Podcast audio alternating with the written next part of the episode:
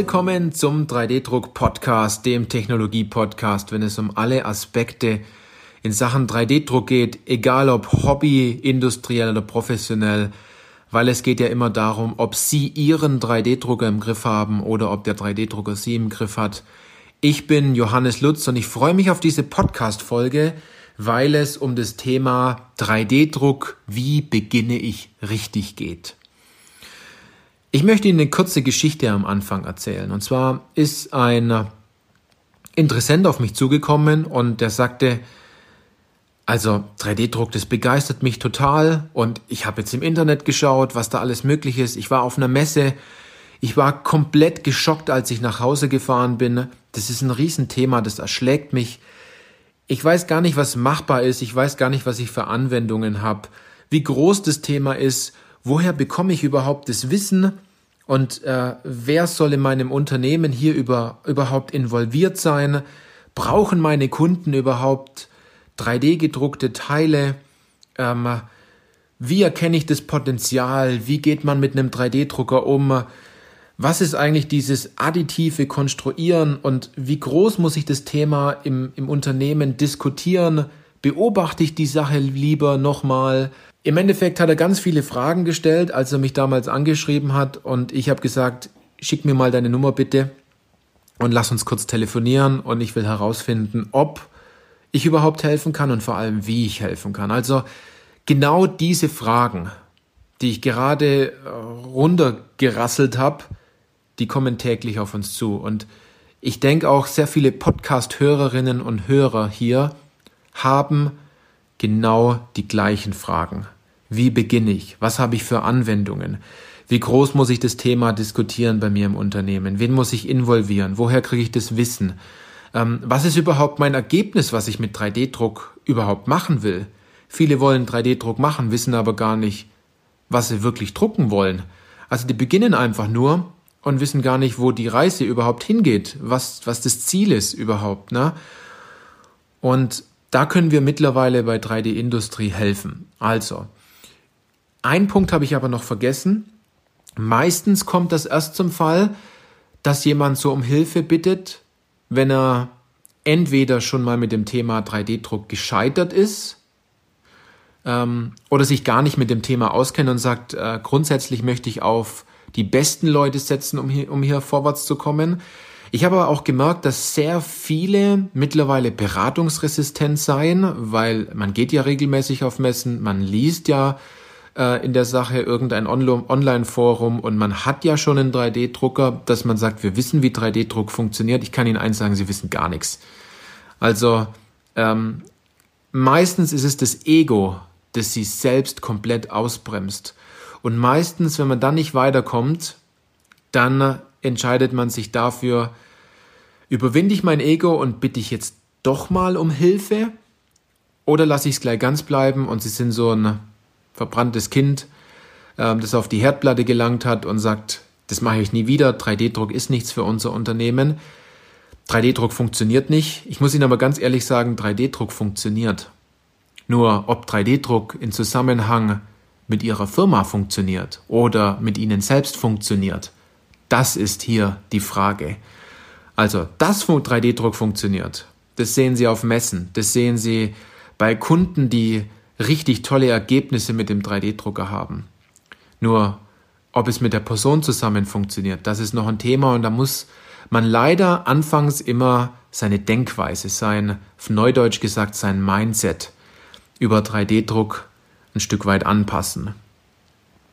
Also, wenn Sie sagen, das Thema interessiert Sie, Sie wollen in der Sache richtig starten, ähm, Sie wollen es machen wie die Profis, weil Ihr Ergebnis sich in mehrere Bestandteile vielleicht aufteilt. Einerseits, Sie wollen vier- bis fünfstellige Teilekostenersparung haben, was mittlerweile im Monat echt machbar ist.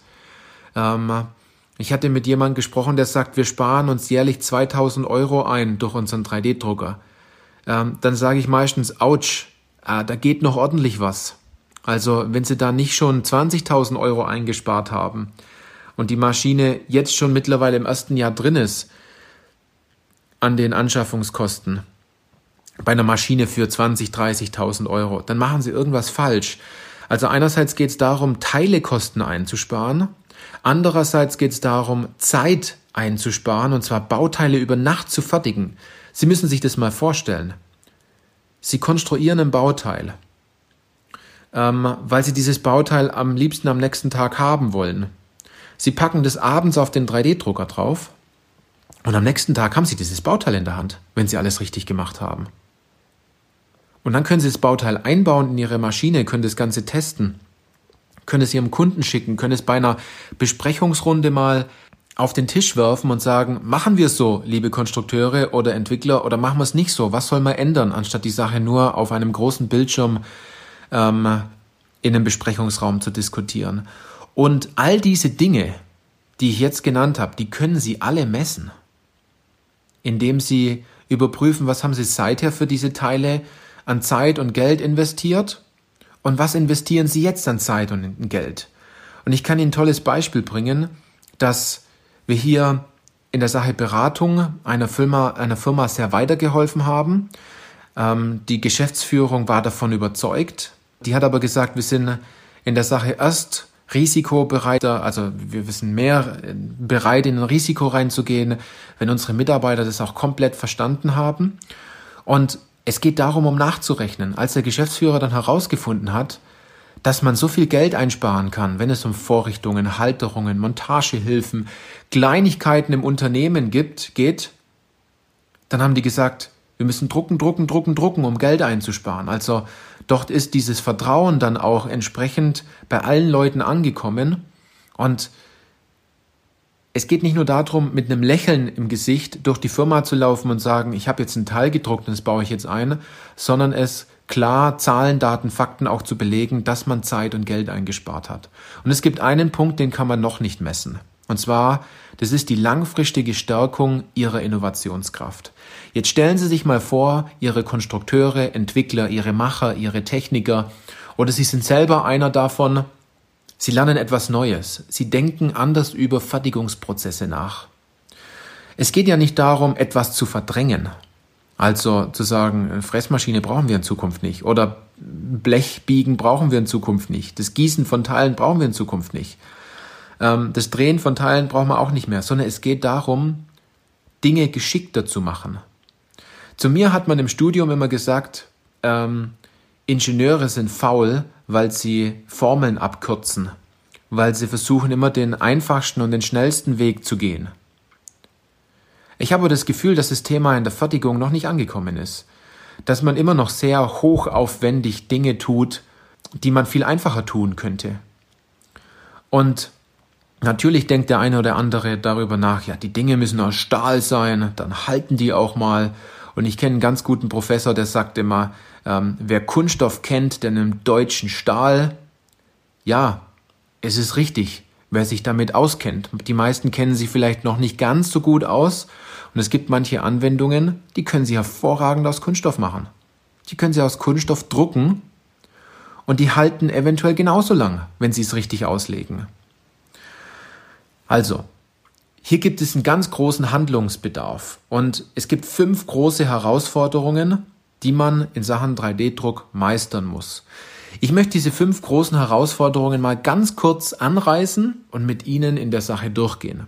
Herausforderung Nummer eins, Sie müssen das Wissen für 3D-Druck aufbauen. Denn wenn Sie das nicht haben, dann bringt Ihnen das ganze Thema 3D-Druck nichts. Ähm, das ist so wie wenn Sie mit einem falschen Werkzeug versuchen, einen Baum zu fällen. Wie wollen Sie mit einem Schraubenzieher versuchen, einen Baum zu fällen? Das geht nicht. Sie brauchen dazu eine super scharfe Axt. Und da gibt es ein tolles Sprichwort, das heißt, wenn man einen Baum fällen will, dann sollte man sich eher vier Stunden damit beschäftigen, wie man seine Axt schärft und wie sie richtig spitz und scharf ist, anstatt mit einer stumpfen Axt einzuschlagen. Und jeder weiß, wie es ist, wenn man mit einem stumpfen Messer irgendetwas schneiden möchte. Also als allererstes müssen Sie Wissen über das Thema 3D-Druck aufbauen. Ähm, und zwar Wissen bezogen auf Ihre Branche. Sie müssen nicht wissen, wie alle sieben Drucktechnologien genau funktionieren. Also Sie müssen nicht wissen, was 3D-Druck ist, sondern Sie sollten wissen, wie 3D-Druck funktioniert in Ihrem Unternehmen.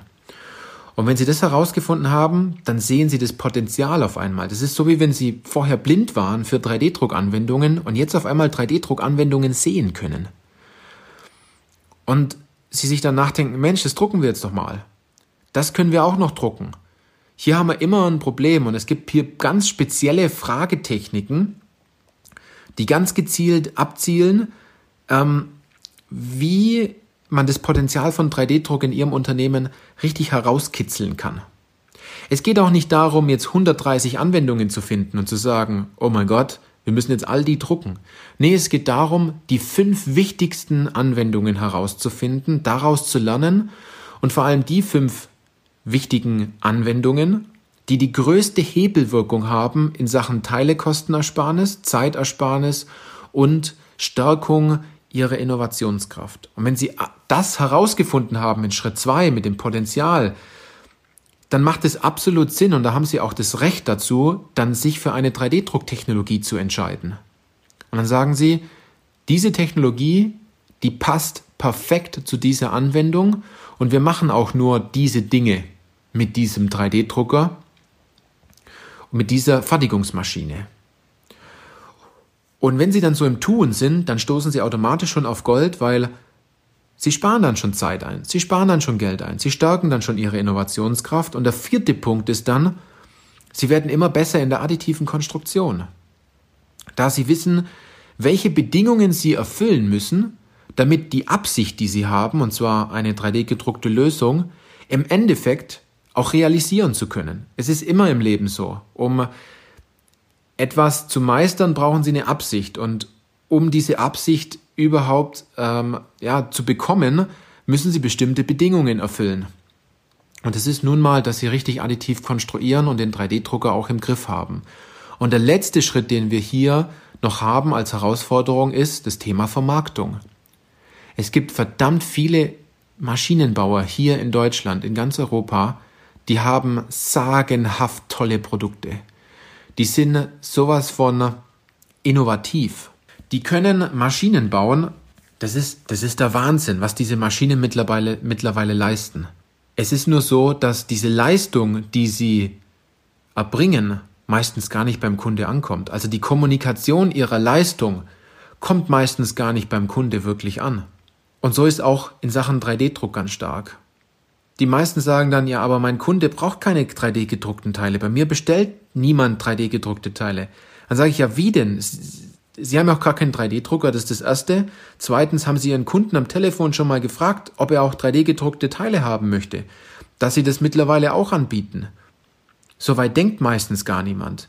Dass der Vertrieb in Ihrer Firma ähm, vielleicht auch mal geschult wird zu dem Thema 3D-Druck um zu sagen, hey, schau mal, wir machen jetzt auch 3D-Druck. Was hast du denn sonst für Teile? Schick doch mal eine Zeichnung rüber. Lass uns da mal drüber reden.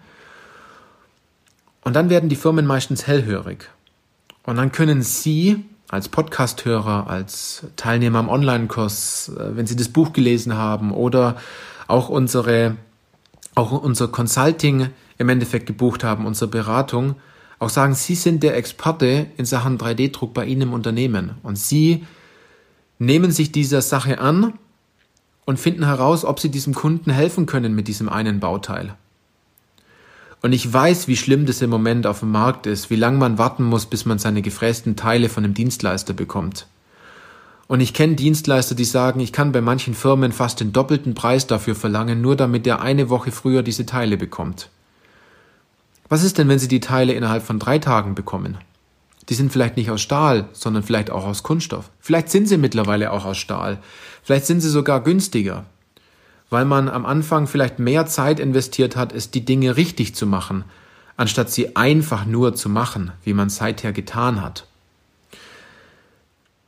Sie sehen, was hier bei den Firmen meistens für ein Schmerz drin steckt.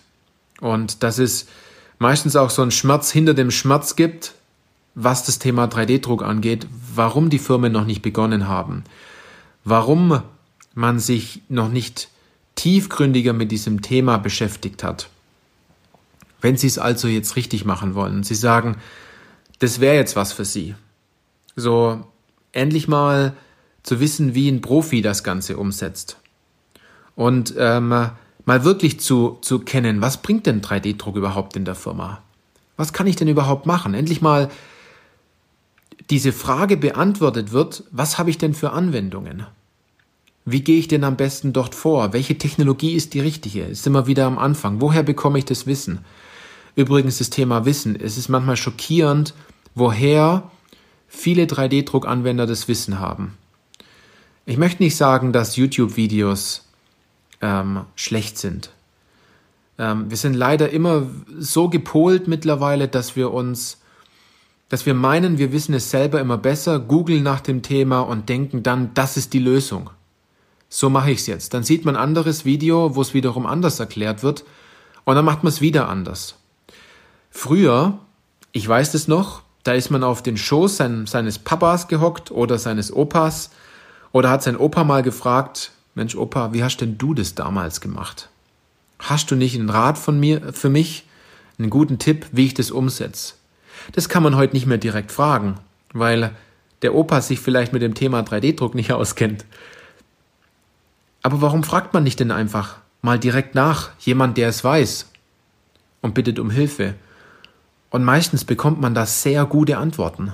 Anstatt zu meinen, man könnte sich dieses Wissen selber aneignen und man meint, dass genau dieses Thema vielleicht das Richtige für einen ist. Meistens drückt der Schein doch nur und ich kenne das. Wenn man diesem Fehler hinterher rennt, lieber einen falschen Stadtplan zu nutzen, weil man ja gar keinen sonst hat, anstatt sich den richtigen Stadtplan zu holen. Und man muss sich mal vorstellen, sie laufen durch die Stadt nach einem falschen Stadtplan und kommen eh nicht, an, nicht ans Ziel. Aber es ist viel einfacher, mit einer mit einem falschen Stadtplan durch eine Stadt zu laufen oder mit einer falschen Formel zu rechnen oder mit einer falschen Technologie zu arbeiten oder ähm, mit dem falschen Wissen zu arbeiten, anstatt sich Gedanken zu machen, wie man es richtig macht. Okay, wenn Sie sagen, Sie wollen es richtig machen, wenn Sie sagen, das interessiert Sie jetzt, Sie wollen da starten, das ist was für Sie oder für einen Kollegen oder Sie wollen mit Ihrer Geschäftsführung da mal drüber reden, ähm, dass es hier jemand gibt, der in der Sache nicht eine Meinung, sondern Ahnung hat. Dann kann ich sagen, bewerben Sie sich auf ein kostenloses Erstgespräch bei uns und äh, gehen Sie dazu auf www.3dindustrie.de-beratung und äh, schauen Sie sich da das Video an, lesen Sie sich die Sache durch. Wir haben hier tolle Kundenanwendungen drinnen und ähm, dann haben sie ein Erstgespräch kurz mit der Maria, meiner Schwester, und sie findet heraus, ob wir ihnen überhaupt helfen können. Und wenn wir ihnen helfen können, dann gibt es ein zweites Gespräch, das ist dann das Beratungsgespräch, das kostenlose mit mir. Und äh, wir beide finden dann heraus, wie wir ihnen helfen können.